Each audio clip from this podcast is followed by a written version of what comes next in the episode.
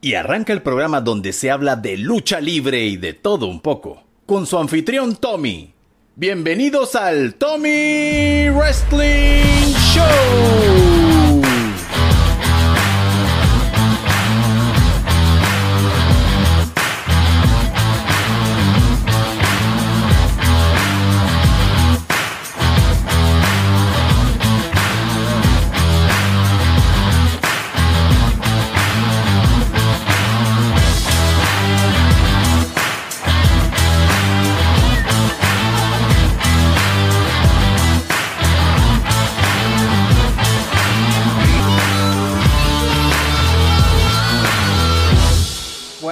Sean todos bienvenidos una nueva semana, un nuevo programa más al Tommy Wrestling Show para recordarles que desde esta semana ya tenemos una cuenta totalmente aparte, solamente dedicada al podcast. Búsquenla por favor en Instagram, arroba Tommy Wrestling Show, todo pegado, es la única que les va a salir. Si todavía alguno de ustedes usa Facebook, puede buscarlo en el fanpage llamado de la misma forma Tommy Wrestling Show. El día de hoy eh, vamos aquí a conversar con un luchador panameño y voy a tomar las atribuciones de presentarlo así como, como lo presentan o lo presentaban cada sábado cuando teníamos carteleras de lucha libre antes de que llegara toda esta pandemia. Es el que ha sido campeón de la GW, campeón latinoamericano, primer campeón en pareja, ganador de la Copa Sandokan el primer Grand Slam de la GW, la franquicia de Panamá y de la GW, Crush. Bienvenido, Crush. Llegó la franquicia de la lucha libre panameña al Tommy Wrestling Show. Ya había participado en diversos temas, pero esta vez tocaba la franquicia. Hacer el paso fuerte al Tommy Wrestling Show. Un placer estar aquí en este programa que la verdad es muy interesante. Si todavía tú, este es el primer episodio que tú escuchas, tienes que chequear los episodios pasados, temas muy interesantes, eh, con la ayuda de la gente de Tripulca Media. Y para adelante, la franquicia llegó al Tommy Wrestling Show, aunque tú y yo no le damos bien en la GW, pero hay que dar las cosas a un lado. Hoy Sí, somos sí. profesionales, como dice la palabra, así que vamos para encima, vamos para encima. Bueno, antes de comenzar, como ya mencionaste, pues darle la gracia a la Trifulca Wrestling Media, que pueden buscarlos en, en Instagram, en el canal de YouTube. Eh, darle gracias también a Blue Monkey 507 por los logos. A Eric, un gran dibujante panameño, el cual hace las caricaturas de Tommy Wrestling. Eh, también le quiero dar gracias a Cinto Molto, que es un traductor y locutor profesional que pone su voz para el intro este programa. Sin ninguno de ustedes, nada de esto fuera posible. Crush, vamos a hacerte algunas preguntas bastante familiares, otras un poco, poco fuera del tema pa- pa- para variar las cosas. Pero vámonos con la primera pregunta de reglamento. Cuando tú eras niño y la primera vez que viste lucha libre, ¿cuál fue el luchador que a ti te, te hizo que, que tú te volvieras fanático de la lucha libre? Eh, la verdad, eh, eran muchos, eh, puedo mencionar algunos, eh, Rob Van Dam, eh, el Undertaker, eh, Batista, soy de más de esa época de la Ruthless Aggression, crecí viendo esa era desde sus inicios y siempre me llamaban la atención los luchadores powerhouse. Y a la vez los luchadores voladores. No era muy fanático de Rey Mysterio, pero sí me gustaba bastante ver a Rob Van Dam, eh, Shawn Michaels, eh, pero el luchador que para mí tuvo un gran impacto en mi vida por, por la forma de ser, eh, cuando era un rudo, dominaba la Ruthless Aggression Raw, era Triple H, por su forma de, de trabajar, forma de ser, siendo un rudo con Evolution, después traicionando a Ric Flair, después luchando con Cena en WrestleMania 22, eh, reuniéndose con Michaels, todo ese tipo de cosas a mí eh, siempre me llamaron la atención de Triple H y la verdad Triple H es la persona que me inspiró y creo que me inspira cada día su forma de, de trabajo, eh, viéndolo ahora eh, más grande como persona, eh, un punto de vista como persona y como luchador, eh, para mí Triple H, eh, para mí es el mejor, pero sí es el luchador que, más he admirado todo este tiempo. Sí, la verdad que sí, Triple H pues vimos ese camino de él de, de ser un Jover, un Mid Carter, luego tuvo la oportunidad de dirigir su propio grupo, luego ya pasó a un plano más estelar, ganó muchos campeonatos y pues ahora lo vemos en un papel prácticamente, digamos entre comillas, como de dueño de NXT, donde está haciendo un excelente trabajo, se nota mucho la diferencia de lo que él busca versus lo que Vince McMahon quiere, a veces hay choques, a través, sí, a través de los años ellos han tenido sus choques y todo, pero bueno, a la larga espero que respeten el trabajo de Triple H. No, lo, que le está haciendo marca. de traer los nombres viejos de pay-per-view a adaptarlo a NXT, creo que es algo muy bueno de, lo que está haciendo y yo pienso que NXT es el punto y aparte de lo que es WWE con lo NXT. Bueno, ahora te hacer otra pregunta de esa misma época de cuando tú comenzaste a, a ver lucha libre y te atrajo. Eh, cuando tú virreas videojuegos, ¿tú jugabas de lucha libre o, qué te gustaba jugar a ti en esos tiempos que, más o menos estabas viendo lucha por televisión? Mira, yo nunca, en mi infancia nunca tuve PlayStation, nunca tuve nada, pero más sin embargo, eh, el barrio Santana, donde yo crecí, había un internet llamado La Red. Entonces yo iba literalmente todos los días, eh, pagaba, mi abuelo pagaba por lo menos para, jugar un rato, pues cosas.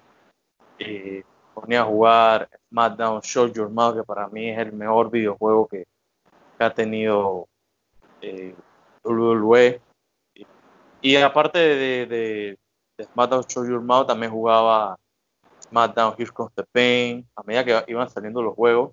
A mí me gustaba jugar bastante Grandes Pautos, era muy fanático de, eh, soy muy fanático de Grandes Auto. Eh, jugaba de, todo, Call of Duty, de todo lo que había ahí con War cuando estaba empezando. O sea, me gustaban ese tipo de juegos y la verdad eh, creo que eran los juegos que siempre, siempre tenía que pagar mi dólar, mi hora para poder ir.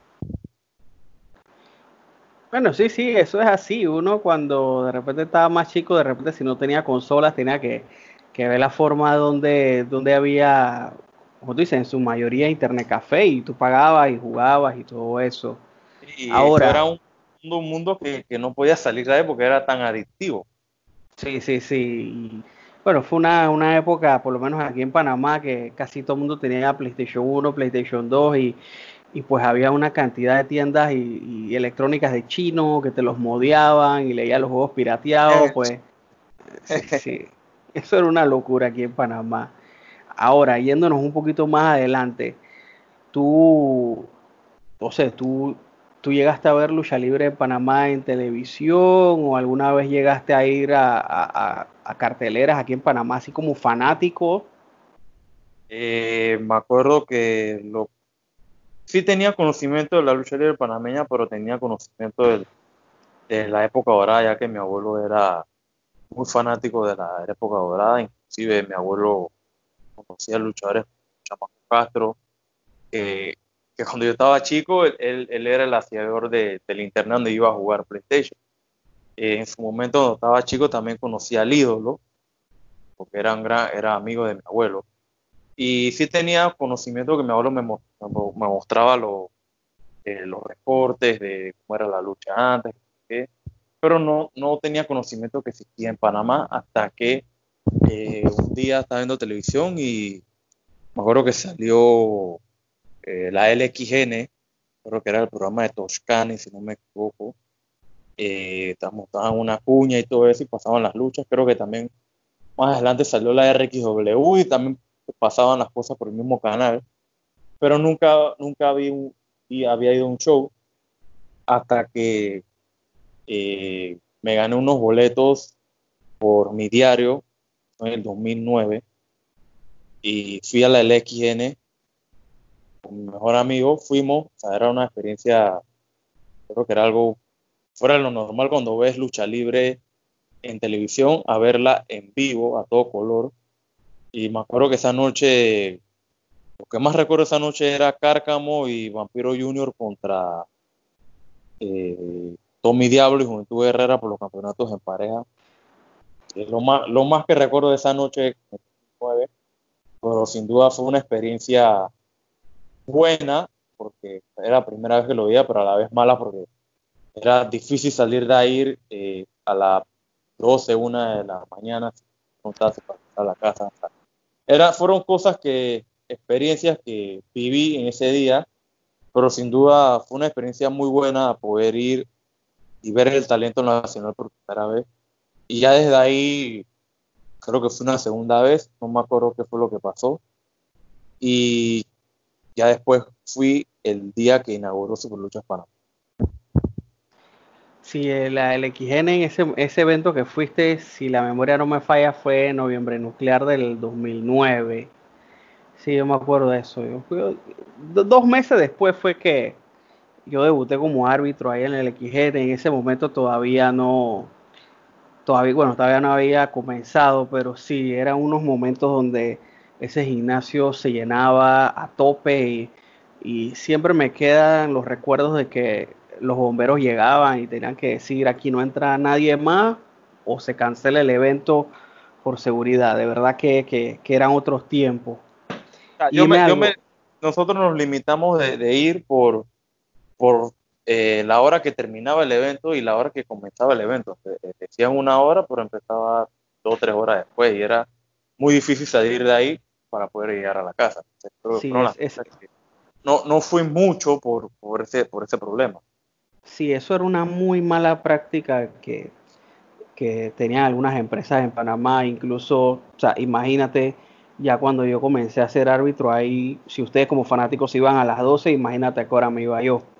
Yo me acuerdo que una vez, literal, yo me fui de ahí a las 3 de la mañana, o sea, que va, eso, la verdad yo siempre estuve en desacuerdo con eso, en, en que tú dices una hora y está bien, comenzaste media hora tarde, pero no, pero no arranques tres horas después, vamos, que eso es como una falta de, respeto para, el público.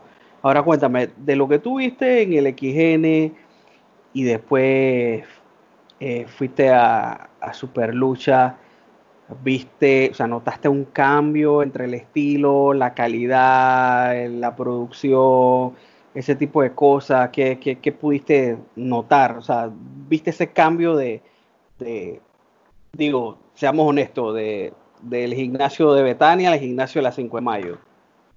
Sí, o sea, era algo cuando fui al LXN, o sea, me sorprendido, eh, luces, pirotecnia, gimnasio lleno, decía, en Panamá existía, me acuerdo que me preguntaba a mí mismo.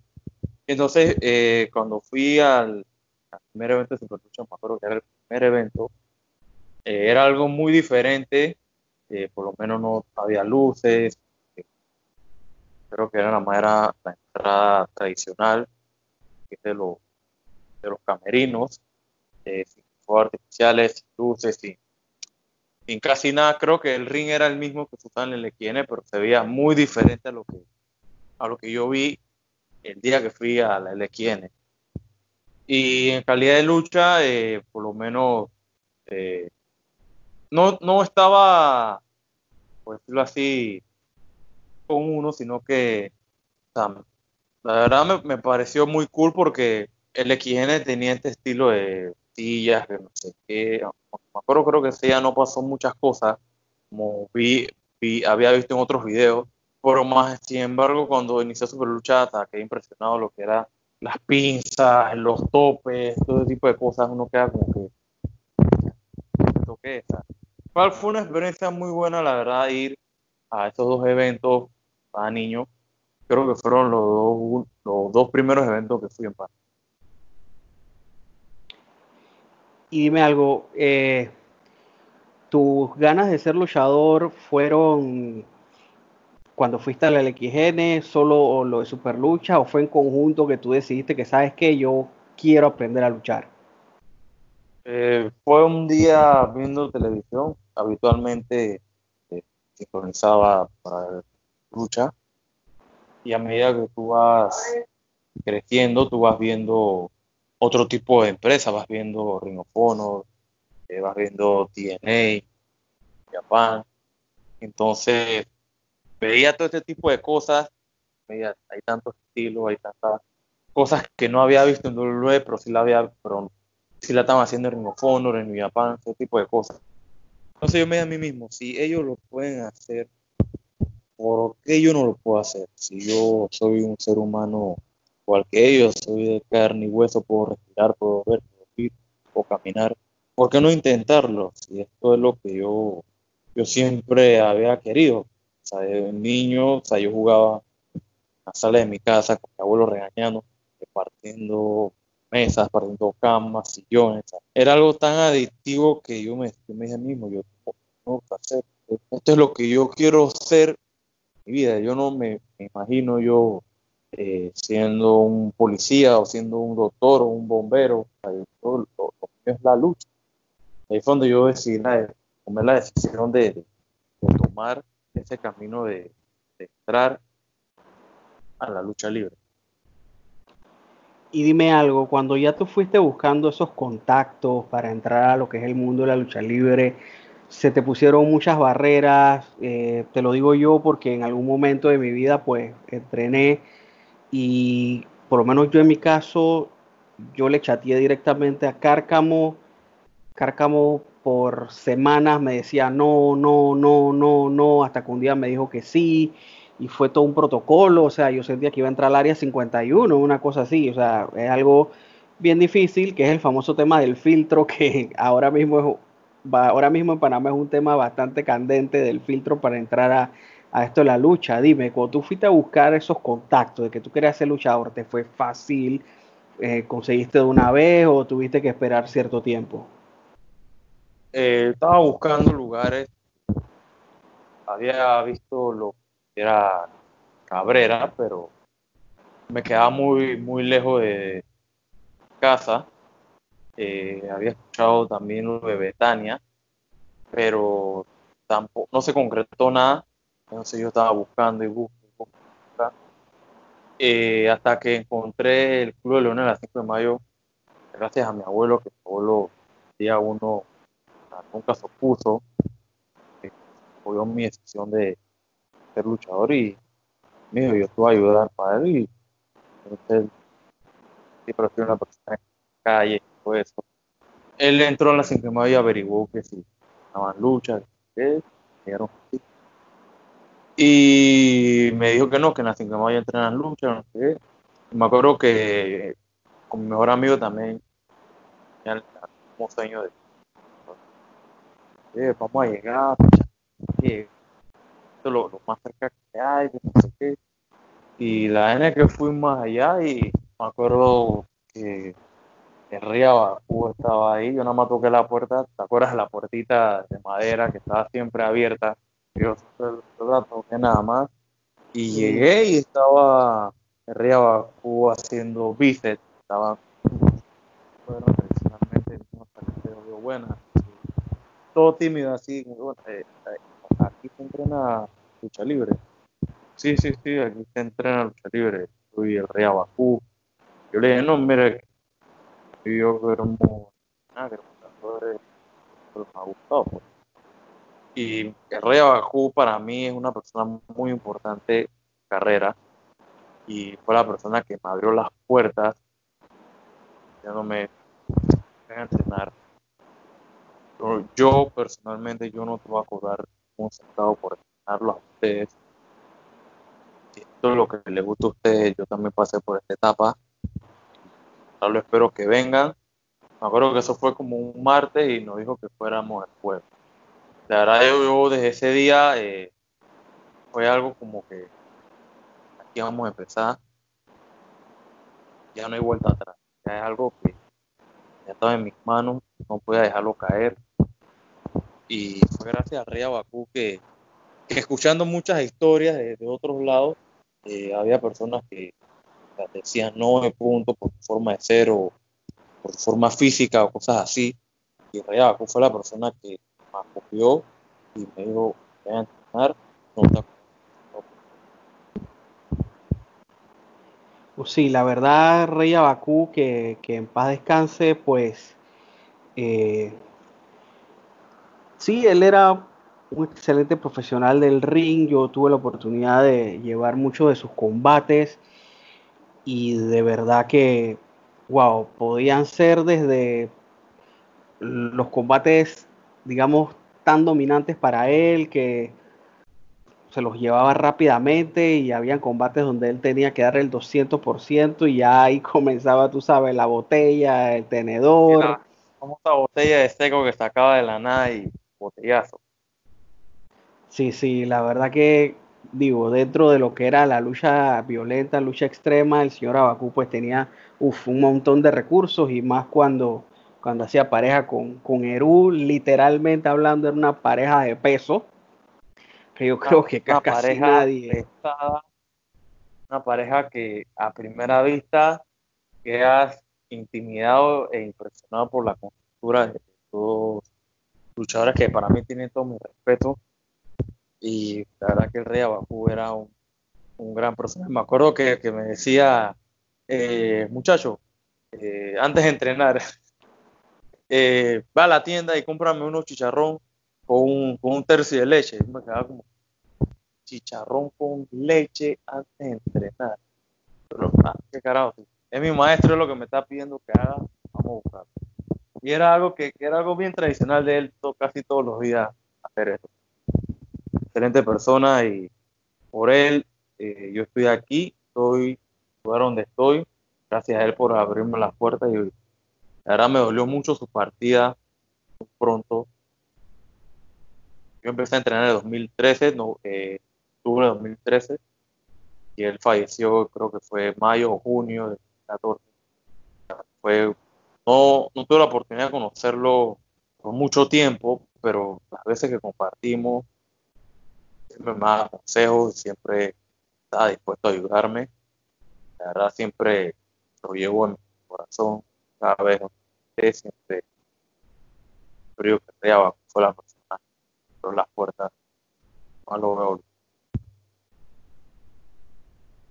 Y coméntame algo, ya en este momento cuando tú estás entrenando eh, lucha libre, eso, no sé, eso interfirió con, con tus estudios o con alguna otra actividad que estuvieras haciendo o a qué o a qué más te dedicabas además de estar entrenando lucha libre. En ese momento yo, yo estaba eh, usando la, lo que era la secundaria. Era muy difícil poder manejar eh, los estudios con entrenamiento y era algo bien, bien difícil la verdad, pues, por lo menos para mí. Eh, llega saliendo al mediodía haciendo tareas, para por lo menos a las 5 de la tarde estar en el gimnasio en punto, no para llegar en punto temprano. Y era algo difícil de balancear, pero creo que lo pude dominar, me pude graduar y todo eso, pero, pero era algo bien, bien difícil de balancear, la verdad. Siempre, siempre hacía lo posible para no perder ningún entrenamiento. Todos los días, lunes a viernes, siempre estaba ahí que ya cuando tú estabas entrenando, eh, digamos en el momento que tú comenzaste, ¿habían otros estudiantes o era solamente tú, tú solo? Eh, comenzó mi, eh, cuando yo comencé, creo que estaba aún entrenando junior, creo que el Draco también estaba entrenando, creo que había otro muchacho entrenando, después llegó yo como mejor amigo. Eh, realmente mi mejor amigo no pudo seguir por, otros temas. Yo me quedé. Eh, llegaron, la verdad llegaron bastantes personas, pero creo que cuando descubrieron que, que la lucha libre no, no era un juego, no, era solo ponerse una máscara y salir a hacer entrada y eso, era dura. Decidieron echar el paso atrás eh, hubo un momento que nada más estaba el muchacho que comenté, estaba yo, eh, el rey Abacuya, eh, no estaba luchando con Draco, y después llegó Quinchemac. Quinchemac llegó en marzo de 2014. Sí, eso. Ajá, la fecha, eh, el otro muchacho se salió y nada más que quedamos Chemac y yo. la academia de Wow, y a largo plazo, pues en ambos casos eh, valió la pena completamente, ya que, digamos, apenas debutaron, fueron referentes rápidamente en luchas estelares, en combates muy buenos, y pues ya el, por lo menos los que están en Panamá, el resto es historia, son las dos caras principales de la GW, que a modo de exposición es la, la empresa más grande en Panamá. Ok, y estas situaciones de que la gente se sale de los entrenamientos y esto, pues yo digo, el poco tiempo que yo entrené, yo solamente entrené seis meses, a mí me tocó ver dos personas que llegaron un día, tú sabes cómo es el primer día, te muelen para que no regreses más nunca, pero cuando llegaron el segundo día y se acabó la clase, cometieron el error más grande de su vida, ellos preguntaron que cuándo iban a comenzar a tirarse de la tercera los muchachos querían eh, correr antes de aprender a gatear y pues esos muchachos simplemente desaparecieron, no fueron más. Creo que no entendieron que las cosas se, hacen con calma y bueno, creo que hasta el sol de hoy todavía es un problema que, anda por ahí rondando, rondando el área. Ahora dime algo, eh, el día que a ti te dijeron que usualmente sabes que Superlucha era los viernes, el día que te dijeron, eh, tú vas a debutar el viernes tal. A ti te dio miedo, te dio emoción. Eh, yo no sé si corriste a mandar a hacer tu, ropa, o sea, ¿qué, ¿qué, pasó por tu cabeza en ese momento? Eh, me acuerdo que no me avisaron personalmente, me avisaron por WhatsApp.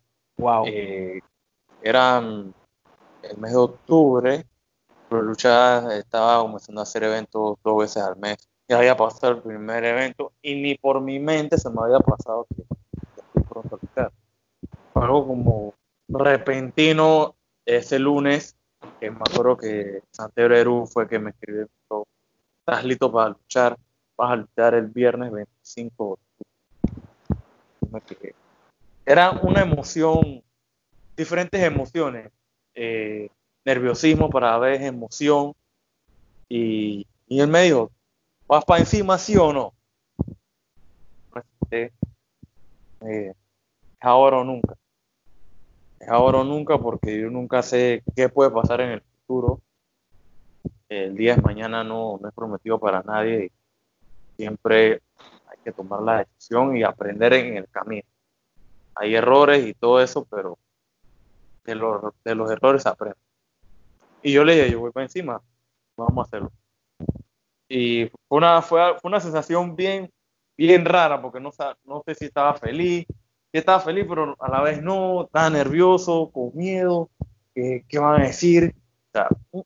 muchas cosas pasaron en mi cabeza, pero eh, de verdad no me arrepiento de tomar la decisión, porque no fuera a tomar la decisión de hacerlo, no fuera, no, no hubiera sabido qué fuera pasado en el futuro. Entonces, eh, yo dije sí, y fue algo bien, bien, una sesión bien rara, pero había que tomar la decisión. Bueno, yo ciertos meses después ya eh, luego me, me incorporé a lo que fue Super Lucha Panamá y puedo decir que hubo un momento donde la lucha libre ahí en ese gimnasio a las 5 de mayo pues estaba prendida. Eso todo, todos los meses, los viernes, famosos viernes de lucha, pues las carteleras estaban candela, el público estaba súper metido, habían llenos totales y, y, pues bueno, para los que no son de Panamá, pues el lugar estaba, digamos, como en el centro de la ciudad. Eh, habían las terminales de, de los buses, del, del metro. Digo, es un lugar donde había bastante, sí, céntrico para conseguir medios de, transporte a la hora de salir de ahí. Y pues creo que ese fue uno de los factores que ayudó a que, a que pues entrara bastante gente. Ah, luego de ahí, pues, no sé, hubo como un, bueno, hubo, por lo menos yo lo vi así, hubo como un bajón en la, en la organización, luego hubo esto de que el gimnasio iba... Eran decisiones contradictorias de cada, cada, de los miembros de la directiva. Uno decía una cosa, pero otro decía otra cosa, pero la, la causa de qué pasó. También que, pues, no sé si recuerdas que entró en mantenimiento el gimnasio y ya había problemas con los permisos, hubo que hacer lucha en otros lugares, los otros lugares no eran tan fáciles de llegar si no tenías carro, pues, digo, fue un conjunto de cosas que, que, que propiciaron que la empresa, bueno, lamentablemente tuvo una caída, dejó de hacer eventos y yo creo que hubo como un, un un regreso ahí algo corto, luego de ahí pues simplemente se suspendieron todo lo que eran los eventos y pues hubo una buena racha de, de buenos eventos con, la gente de Superlucha. El, el, 2015 fue el año de Superlucha Panamá, fue año que cada sábado, cada viernes de lucha estaba lleno de gimnasio. Ahora, en ese tiempo que digamos que fue como el, sabático, ese inicio de 2017, que, recuerdo que ese último evento que yo, que por lo menos participé yo, que fue el que hubo en, el gimnasio de San Francisco. sí. en San Francisco, que fue el último que por lo menos yo participé. Luego ahí hubo como unos meses que todo el mundo quedó como en stand-by. Eh, cuéntame cómo fue ese primer contacto con, con la GW. Eh, es algo bien la verdad, porque eh, ya había rumores de, que el oeste estaba creando algo, inclusive cuando ya estaba el evento de, Roberto Durán y Gorra Misterio. Y entonces eh, participamos en este evento de Superlucha, eh, me acuerdo que fue en febrero. Teníamos programado el evento de marzo, pero lamentablemente se canceló. Y en ese momento eh, yo recibí una llamada muy famosa que el teléfono me suena y yo aló, buenas. Sí, Roche, sí. Te habla el man que trajo a Rey Misterio a Panamá. Yo, wow. Ah, ¿esto y, y, y, y, para aclarar duda, no era Alejandro Pascual, para que estén claros. Entonces, es una leyenda por ahí yo me quedé así, entonces me había ofrecido que no, que eh, hemos visto tu combate, cosas y estamos abriendo esta compañía nueva. Nunca me mencionaron el nombre, pero la verdad yo le dije que no, no, no iba a ir porque yo estaba para más y estaba haciendo cosas. Entonces me acuerdo que mi abuelo me dice que quién te llamó, aunque trajo remitera para más. Entonces, eh, el famoso Stingray, Stingray el otaku, el Stingray, gran luchador, había llegado a la GW. Recuerdo que él estaba en inicio. Entonces, eh, él llega a mi casa, toca, literalmente tocó la puerta de mi casa, habló conmigo. ¿Qué dijiste? No, que un proyecto nuevo, que, la verdad míralo como una oportunidad de, de poder seguir adelante poder poner tu carrera en otro nivel, en otra plataforma más grande. Eh, me hizo pensar mucho porque tú sabes, cuando tú empiezas en un lugar, eh, tú quieres ser, quieres quedarte en ese lugar siempre.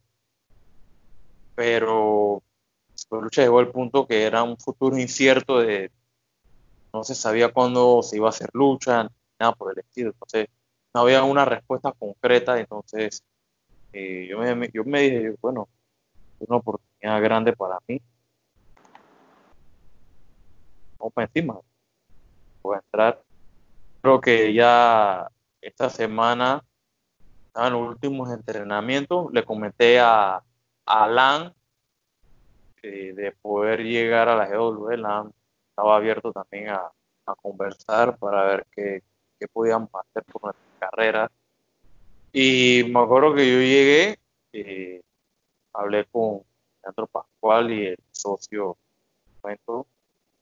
una reunión muy, muy amena y muy corta a la vez. Creo que se dejaron los puntos claros de qué queríamos cada uno de nuestras carreras por llegar al siguiente nivel. Y le dije, voy a hablar con los encargados de, de Lucha Panamá que voy a dejar la empresa. Y como no había contacto físico, no sé, te, puedo decirlo por WhatsApp, era muy agradecido con la oportunidad que me brindó Superlucha de abrirme las puertas desde el inicio de, de, a todas las personas que, que de una manera u otra ayudaron en mi carrera. Hubieron personas que me apoyaron, pero también hubieron personas que, que me tiraban la piedra, de personas que no quería que siguiera. Pero siempre agradecido con las personas que tuvieron un impacto positivo conmigo los años que estuve ahí. Eh, maestros que puedo decir, Escándalo, El Rey Abacú, eh, Panamá Jack Daniel en su momento, bastante, el estigma, eh, Kraken, la máquina sádica. Siempre agradecido con cada uno, no puedo mencionarla a todos, pero a cada uno que aportó su granito de arena. Y le dije al, al dueño en ese momento, el que estaba encargado de dejar la empresa, y me dijeron, no, ¿por qué te vas a ir si vamos a hacer eventos? ¿Cuánto van a hacer en un futuro incierto? Y simplemente, como te llama Alejandro Pascual, le dije, como, para la. Sí, es lamentable que sucedan estas cosas de que al momento que pues tú cambias por algo mejor, eh, pues yo entiendo que sientan algo de molestia y todo, pero a largo plazo es el beneficio de, cada uno y es lamentable de que se pongan esa tiradera de indirectas y en esa sacadera de papeles. Ojalá que, que estas cosas cambien porque la verdad eso no, que va, eso no lleva nada bueno. Nada bueno, nada bueno. Ahora, ya cuando, cuando entraste a la GW, bueno, ya después al tiempo entré yo y fueron entrando otros, algunos otros luchadores conocidos con los cuales en algún momento tuviste con combates anteriores. Eh, bueno, se estaba iniciando una, una, nueva camada de novatos ahí en lo que, en lo que es la Universidad de la GW. Eh, ya estando allí, pues todos, o sea, somos humanos y, siempre queremos más. Cuando ya te estableciste en GW en los primeros meses, ¿qué, tú buscabas? ¿Qué ya tú querías que sucediera cuando GW tuviera un año? ¿Qué, buscabas? Eh, yo buscaba más que todo posicionarme dentro de la compañía eh, y también cambiar la perspectiva de cómo se miraba la lucha libre en Panamá antes de llegar a la GW la, lucha libre panameña se caracteriza por un estilo más mexicano. Tú me entiendes, algo más clásico. Sí. Yo la verdad quería eh, transmitirle al fanático que no, no, asiste, que le gusta ver las cosas por televisión o, internet, de que en Panamá hay buena lucha libre. Panamá, la lucha libre, ¿no? Y era y creo que la GW llegó en el momento justo donde eh, Lan, Ingrid, Shemak y yo estábamos cambiando el negocio, por decirlo así, eh, innovando, haciendo cosas que en Panamá no se hacían, cambiando el estilo. Y, y mi mejor forma de transmitirlo fue las luchas que tuve con LAN al principio de la GW, que fueron creo que 100.000 luchas en, ese año de 2017. Pero el objetivo más que nada para mí era posicionarme, pero también decirle al fanático, aquí hay, estamos evolucionando, esto es lo nuevo que hay, esto es lo caliente, y ven, compra un boleto y ve la lucha libre porque Panamá hay talento. Y creo que, fue lo que pasó, la gente se Creo que más que nada Land marcó un antes y después, marcó la nueva era de la lucha libre en Panamá. Muchos luchadores de ahora de la GW, de Allen Anderson, donde desapareció Ion, eh, Model Dance, todos empezaron a entrenar viendo, se motivaron viendo Land y ese era el, el objetivo, traer nueva camada de luchadores a que entren al negocio, poder crear una generación nueva. Creo que esa era mi visión de la GW, posicionarme, llegar a la cima, poder trabajar duro todos los días, pero también decir al fanático la nueva era llegó en Panamá. que ya habiéndote establecido como una de las caras de la empresa, ahora, cuando a ti te dijeron por, eh, o te dieron, digamos, la, la, noticia de que viene Chris Master a Panamá y tú vas a ser su rival, ¿tú, tú qué pensaste dentro de ti? O sea, pensé muchas cosas. Era como sentir la sensación cuando cuando debuté, sabía qué decir, estaba bien nervioso, pero tenía que tomar la oportunidad, no, no podía decir que no, una oportunidad de tan alto nivel como escuchar con Chris Master, sobre todo una persona que ha trabajado por Menia, la más famosa del mundo. Y para mí era algo que yo tenía que tomar la decisión, dijeran lo que dijeran, tú claro que muchos no estaban de acuerdo, pues siempre hay que hacer oídos sordos, a la decisión, ir hacia el frente y fue algo bien, una historia bien, bien fuerte para mí, pues, porque pasé muchas cosas para llegar eh, a esa lucha con Chris Matter, que para mí significa mucho. Bueno, sí, me imagino que como lo mencionas, pues mucha gente no estaba de acuerdo o sentías que o sentían que ellos eran los apropiados para este combate, pero bueno, yo te digo en opinión personal pues que eh, ahí me tocó ver la clínica de, de lucha libre que yo Chris Master cuando vino a Panamá y para mí fue muy lamentable ver cómo algunos luchadores decían, ah, y este man a mí que me puede enseñar. O sea, seamos honestos, Chris Master quizás no sea quizás Chris Master quizás no sea el luchador más técnico del mundo, pero estás hablando de alguien que trabajó por creo que casi ocho años en dos diferentes etapas en WWE, trabajando frente a las cámaras, trabajando bajo la presión de un equipo de producción, eh, de todo, y me parece tonto que, que alguien piense que no puede aprender nada de eso. Qué, mal, la verdad, pero bueno, sabes que así, así hay mucha gente por ahí. Demasiada. Claro. Qué bueno, qué bueno. Y ahora, eh, te voy a hacer una pregunta. Eh, eh, este año, a inicio de año, que ya saltándonos bastante en el tiempo, el, a inicio de año vino Pablo Márquez a Panamá y la verdad, mm, creo que todos, todos los luchadores de la GW la pasaron mal en el ring.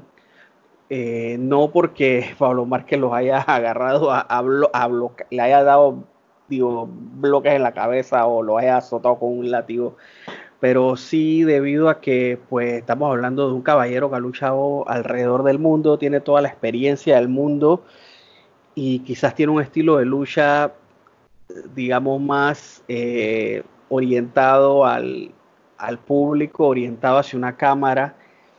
¿Cómo, ¿Cómo, tú sentiste ese reto de ver que, que, pues, por ejemplo, tú tienes una idea sobre cómo son tus luchas, qué tú quieres hacer, cuáles son los movimientos característicos de Crush y digamos, tú eres un luchador que es intenso en el ring, tú siempre das el 200, el 300% en el ring y te subes al ring con alguien que es un maestro reconocido a nivel mundial y pues ves o descubres quizás ese día que el estilo que marca afuera quizás no es siempre estar al 100%, sino digamos guardando tus energías para la lucha y no agotarlas de una vez. Para ti, ¿cómo fue ese, digamos, ese, ese, ese choque de ideas o ese choque de estilos?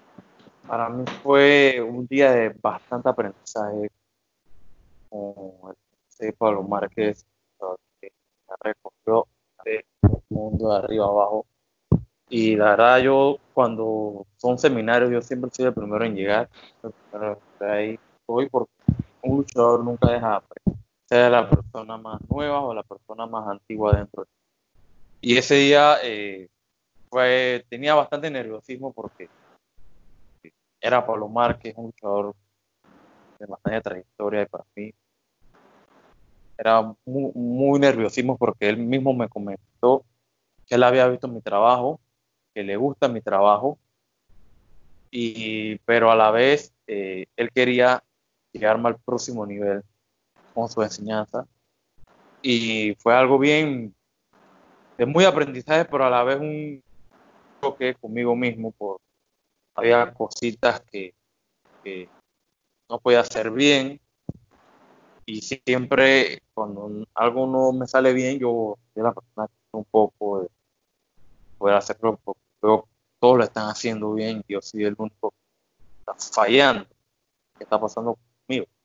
Y o sea, todo, ese seminario para mí fue excelencia eh, y la vez, eh, me acuerdo que Palomar habló conmigo privado, me dijo, no te preocupes, todos pasamos por esta etapa, todos podemos profesores. La idea es seguir trabajando en las cosas que tenemos. Yo pienso que fue un seminario muy bueno, que por lo menos sé que muchos los aprovecharon y lo han aplicado, pero la vez han hecho oídos sordos de lo que dijo el sensei. Y para mí fue algo muy, muy bueno de estar con Marketing Stream, escuchar todas las cosas que él tiene que decir para mí es oro que inclusive yo cada vez que, tengo un seminario, asisto a un seminario, por lo menos lo de Mecha Wolf, Master, eh, MVP, Tokyo Monster, o de todo siempre yo tomo apuntes, porque son cosas que te van a servir en el futuro y lo, la verdad, lo Pablo Marca a mí fue oro en polvo. Sí, la verdad, sí, varios fueron los comentarios que, me hicieron algunos de los, de los compañeros de que sintieron que fue una clase difícil, ya que era un estilo totalmente diferente a lo que se había visto, pero a la vez era como un, un estilo limpio, un estilo así bien pulcro de lucha libre. Sí, exacto. Y que pues digamos que es un estilo que, que ayuda bastante cuando ya llegas a ese nivel de profesional y tienes que luchar cuatro o cinco veces a la semana, eh, obviamente en algún momento te vas a cansar, pero con ese estilo pues guardas, guardas algo de energía, pues es, es digamos como, como estas maratones de, de 500 kilómetros, qué sé yo, alguna cosa así, donde no es la velocidad sino, sino la resistencia. Ahora cuéntame algo, suponiendo que por alguna algo loco que pase en enero del otro año se reactiva la lucha libre, ya podemos tener carteleras todos los, todos los fines de semana. Eh, ¿Cuáles son tus planes para, ya me imagino, buscando el extranjero? Pues yo siento que ya aquí en Panamá pues ha hecho todo lo que, has tenido que hacer. Ya es momento de que, de que busques algo en el extranjero ¿cuáles son, cuáles son tus planes y metas? Eh, este año ha sido un año bien difícil para todos. Creo que la GW estaba en ascenso, en ascenso eh, trabajando con Hugo Sayunovich,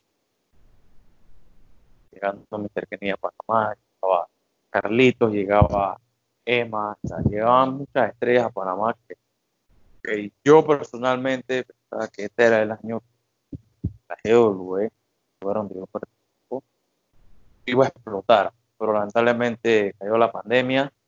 Eh, no he dejado de entrenar porque más que todo siempre hay que estar preparado para la ocasión, uno nunca sabe en qué momento se puede activar Y la verdad mis planes es, primero, recuperar el campeonato de la GW que tiene tu amiguito Vandal, porque esa fue una lucha que quedó pendiente, una lucha de escalera que pasó para marzo, pero lo salvó la pandemia, hay que esperar cuando se dé mi plan, aparte también es llevar mi carrera al próximo nivel, pienso que me he enfrentado a lo mejor que tiene que ofrecer eh, la lucha libre en general, solo en Panamá,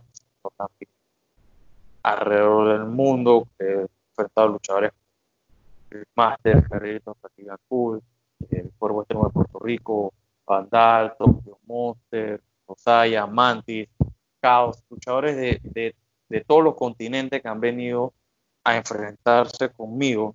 Y creo que he dejado una buena impresión de que la lucha libre en Panamá hay nivel, hay un buen nivel. Y esa es mi meta siempre, poder llevar ese nivel que hay en Panamá, llevarlo al exterior. Y mi meta es siempre poder llegar a una compañía grande, bueno, obviamente, estaré llegar a estaré llegar a AEW, igualmente a Impact Wrestling, Ring of Honor, eh, MLW, cualquier compañía que me abra las puertas. Yo sé que ellos no me van a abrir las puertas fácilmente, tengo que ganarme esa entrada a esta compañía. De verdad yo estoy trabajando en, ese aspecto, poder tocar esas puertas y poder ganarme mi lugar, sea la compañía que sea, porque sé que cada compañía tiene su posición diferente, tiene muchos fanáticos alrededor del mundo. Sé que si yo llego ahí, voy a poder representar la lucha libre panameña, tener la oportunidad en mis manos que muchas personas han tenido en sus manos y no lo han hecho. Entonces creo que es mi momento, es ahora o nunca, de poder llegar a esos lugares y decir, Panamá hay buena lucha libre, Panamá hay nivel, Rush está aquí para demostrarles que Panamá lucha libre es buena. Creo que ese es el plan. Poder viajar el mundo, poder llegar a esta compañía también, poder llegar estar en Japón, México, Chile, en lugares donde sé que la lucha libre tiene un buen alto nivel.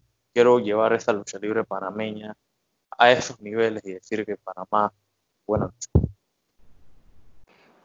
ya antes de concluir, Crush, eh, por favor, mencionales a, a, todos los que están escuchando este podcast cuáles son tus redes sociales, dónde te pueden encontrar. Eh, en Twitter e Instagram, arroba CrossWrestler, eh, en Facebook, Cross, CrossWrestler igual. Eh, dense la vuelta, muy buen contenido. canal de YouTube pueden buscar mi lucha, por menos CrossWrestler más que pronto estar activando mi canal de YouTube, subiendo algunas combates que he tenido, que es lo que está de moda, pero no hay que quedarse atrás. Exactamente. nada, pendiente a, la carrera de Crush que, que va en ascenso. Guarden este nombre porque es algo que yo he peleado toda mi vida. he tenido muchos momentos difíciles, muchos momentos donde me han puesto la piedra en el camino, me han tirado lagartos, todo ríos, inalcanzable para poder llegar a donde está, el sacrificio que he hecho eh, para llegar a lo que soy hoy en día, por decir que soy representante de la lucha libre para no solo de la GW, sino de la lucha libre pendiente porque esta va a ser una aventura muy interesante cuando termine toda esta pandemia. Esperamos todos que así sea, ya que creo que al final lo que queremos es que la lucha libre de Panamá vuelva a ser reconocida como una de las más grandes del área. Bueno, ya para concluir, eh, les recuerdo nuevamente seguir las redes sociales de la Trifulca Wrestling Media en Instagram, en Facebook, en nuestro canal de YouTube, donde pueden ver lo que son las entrevistas que estos compañeros de Puerto Rico se dedican a hacerle a otros luchadores del área Ahí pueden encontrar también los episodios del Tommy Wrestling Show. Recuerden seguir la cuenta de Instagram del podcast, Instagram arroba Tommy Wrestling Show o si quieres seguir mi cuenta personal, Tommy-Wrestling.